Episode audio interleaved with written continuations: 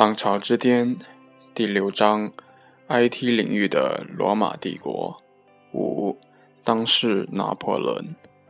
作者：吴军。拿破仑说过：“一头狮子带领一群羊，能打过由一只羊带领的一群狮子。”事实上，拿破仑手下名将如云，像拉纳、舒尔特、达乌、缪纳和圣吕希尔。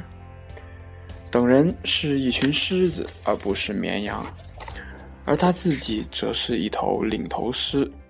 微软人才济济，盖茨则是领头狮。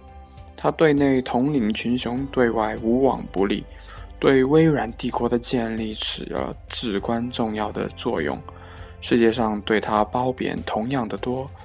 那么，他是一个什么样的人呢？如果用最简练的语言概括他，就是两个字：平衡。盖茨首先做到了保守和冒险的平衡。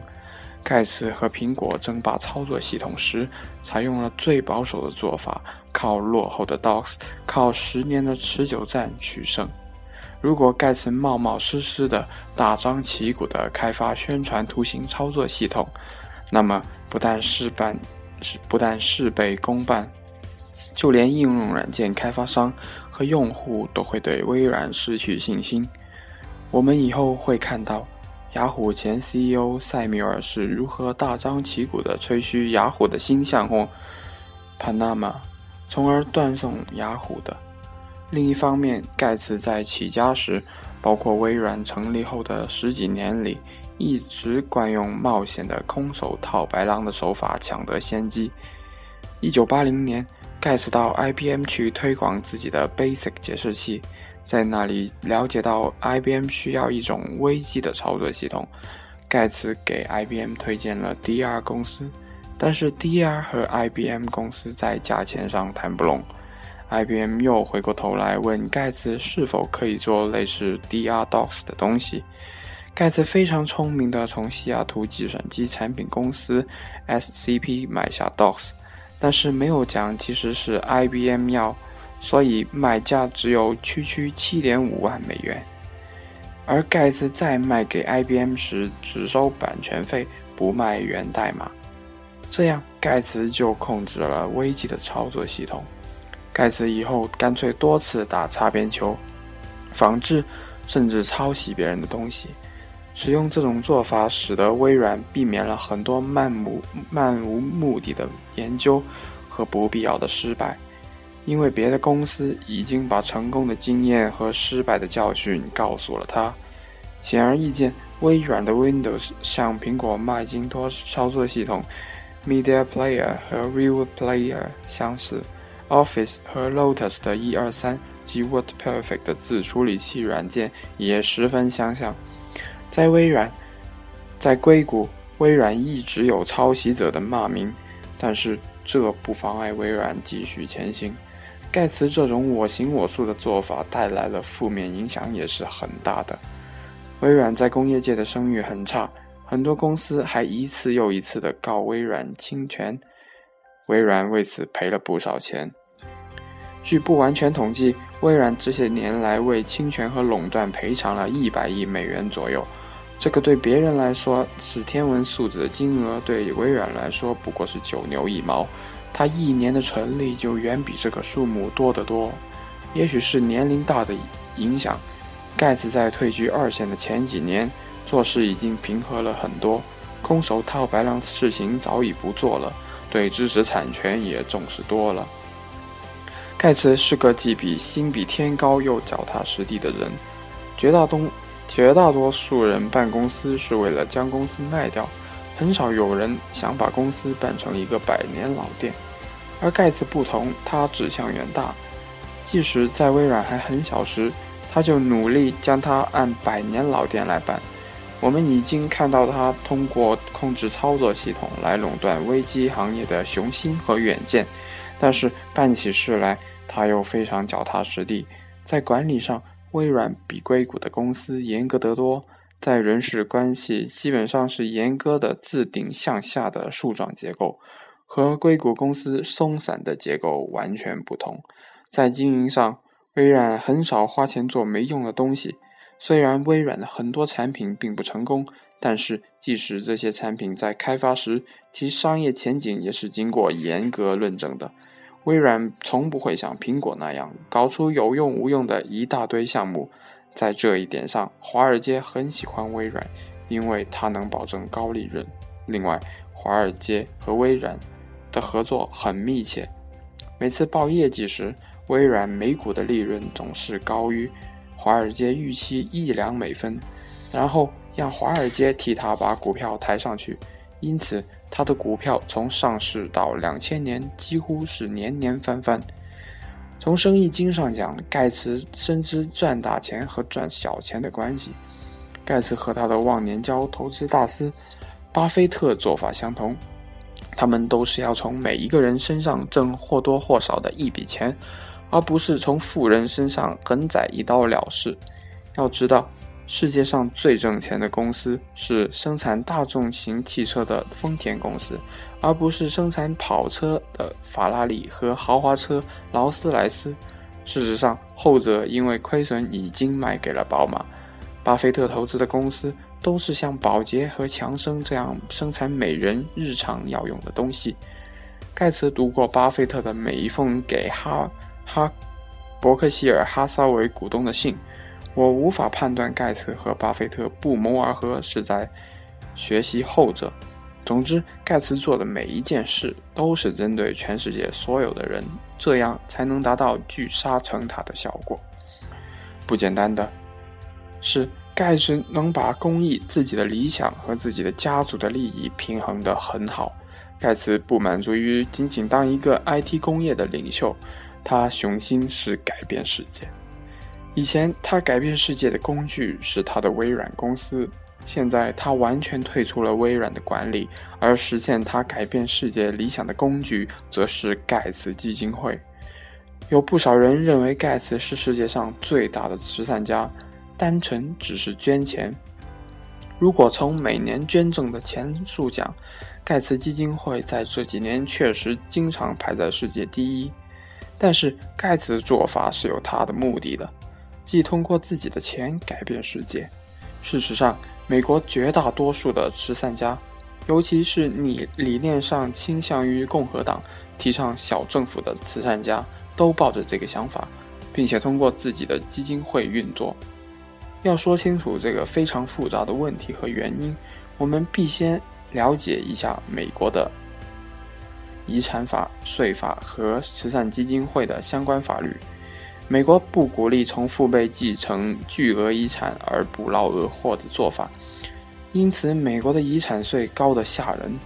虽然遗产税率时高时低，但大致在百分之四十五左右。而华盛顿州因为没有州一级的收入税，为了保证政府税收，它额外征收高达百分之二十的州遗产税。也就是说，如果盖茨将财富直接传给孩子，交完遗产税后，几乎几乎去掉了百分之六十。美国对投资收入者也征收很高的资产增值税，税率从百分之十五到百分之三十五不等。如果盖茨卖掉自己手里长期持有的微软股票，他将缴纳百分之十五的资产增值税；如果他兑现短期的投资所得，则要交高达百分之三十五的联邦税。而在克林顿时代，更是高达百分之三十八。我们不妨算一笔账：如果某个有钱人将自己的股票卖掉转给孩子，那么每一个亿美元的资产只剩下百分之三十七，即三千七百万。假如我们将这三千七百万拿去投资，按每年百分之十的投资回报算，每年投资收入按平均交百分之三十的税率缴税。那么，到三十年后，这个富人的孩子将获得二点八亿美元。如果想少缴税，而将财产尽可能多的留给孩子，唯一的办法是将财产捐给自己的慈善基金会。这样做可以免除三种税：第一次买股票的资产增值税、遗产税和每年的投资增值税。在向自己的基金会捐赠财产时，还能抵消百分之四十的工资等所得税。考虑到这个富人的工资、奖金收入和捐到他自己的基金会的股票相比是九牛一毛，暂且不考虑他抵税的部分。美国法律同时规定，所有的慈善基金会每年必须捐出百分之五的财产，这就是每年盖茨基金会会和其他所有慈善基金会都捐出一些钱的原因之一。根据法律，他们必须捐。现在我们再来看看这个富人把他的钱捐到他自己的基金会之后，每一亿财产能为孩子留多少钱？我们仍然假定该基金会的投资回报每年是百分之十。扣除了捐出了百分之五，还剩百分之五。现在该基金会自始至终就不用交任何税了。三十年下来，这一亿的本金增值到四点三亿，同时还向社会捐出了三点三亿。因此，如果经营得好，这个富人不但多留给孩子一点五亿，还通过这三点三亿美元捐赠得到了慈善家的美名，何乐而不为？更重要的是。美国大多数富豪都喜欢通过自己，而不是通过政府来改造社会，真可谓名利三收。一百年前有洛克菲勒、福特，现在有盖茨、巴菲特。当然，这里面一定有吃亏的，那就是山姆大叔了，因为他没有从这个富豪转到自己基金会的这笔巨额财款中收到一个铜板的税。在美国税收问题上，通常有两种观点。一种认为很多公益的事业，比如公立学校，必须由政府出面才能办成，因此应该把税收交给政府。民主党人大多都持这种观点，比如现任总统奥巴马。另一种观点认为政府办事效率低下，浪费纳税人的钱，甚至会用于不必要的战争，因此应该少少缴税，而每一个公民应该各尽所能来靠捐助完成公益事业。共和党人很多都持这种观点，这种观点不能说是错误，因为政府在很多地方确实不如私人企业做得有效率。盖茨在政治上倾向于共和党，而且共和党的布什政府免除了微软的灭顶之灾。虽然我们无法猜测盖茨的初衷，但是他和美国的那些富有的前辈在试图改造社会的理想上应该是一脉相承的。根据法律，他可以利用基金会最大限度地发挥他的钱的作用，而不是交给山姆大叔去打仗。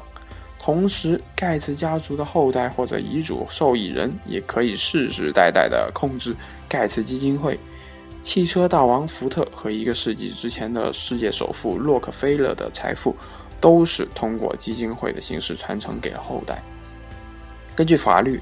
任何基金会每年不得不捐出百分之五，很多基金会只是捐出这么一点点。相比来讲，盖茨基金会要慷慨不少啊！以二零零五年为例，他的财产达两千七百亿美两百七十亿美元，而他实际捐出百分之，而他实际捐出十五点七亿美元。两千零四年和两千零三年。他的财产分别为二百六十八亿和二百五十一亿美元，捐出去的钱分别是十四点六亿和十三点六亿，大约是百分之六。但是从两千零六年可以追踪到两千零九年，盖茨基金会每年捐出了百分之十左右，这在基金会中捐赠的比例是相当高的。公平的讲，盖茨基金会为世界卫生教育事业还是做了不少贡献的。他从公开的，他从公开财务的两千零三年到两千零九年，累计捐出了一百五十六亿美元的现金和实物。而且盖茨家的人从来没有浪费浪费基金会的钱。从这点来讲，盖茨是可敬的。他用他的钱在改变世界。如果说乔布斯是锋芒毕露、聪明写在脸上，盖茨则是一个平衡木冠军，看似木讷。其实聪明藏在肚子里。乔布斯的使用他的产品改变人的生活，盖茨则是用他的钱在改变世界。几十年后，当乔布斯和盖茨都去另一个世界后，乔布斯个人和家族的影响力可能可能荡然无存，而盖茨通过他的基金会将会新进火船，就如同福特基金会和洛克菲勒基金会一样。其影响力至今还在。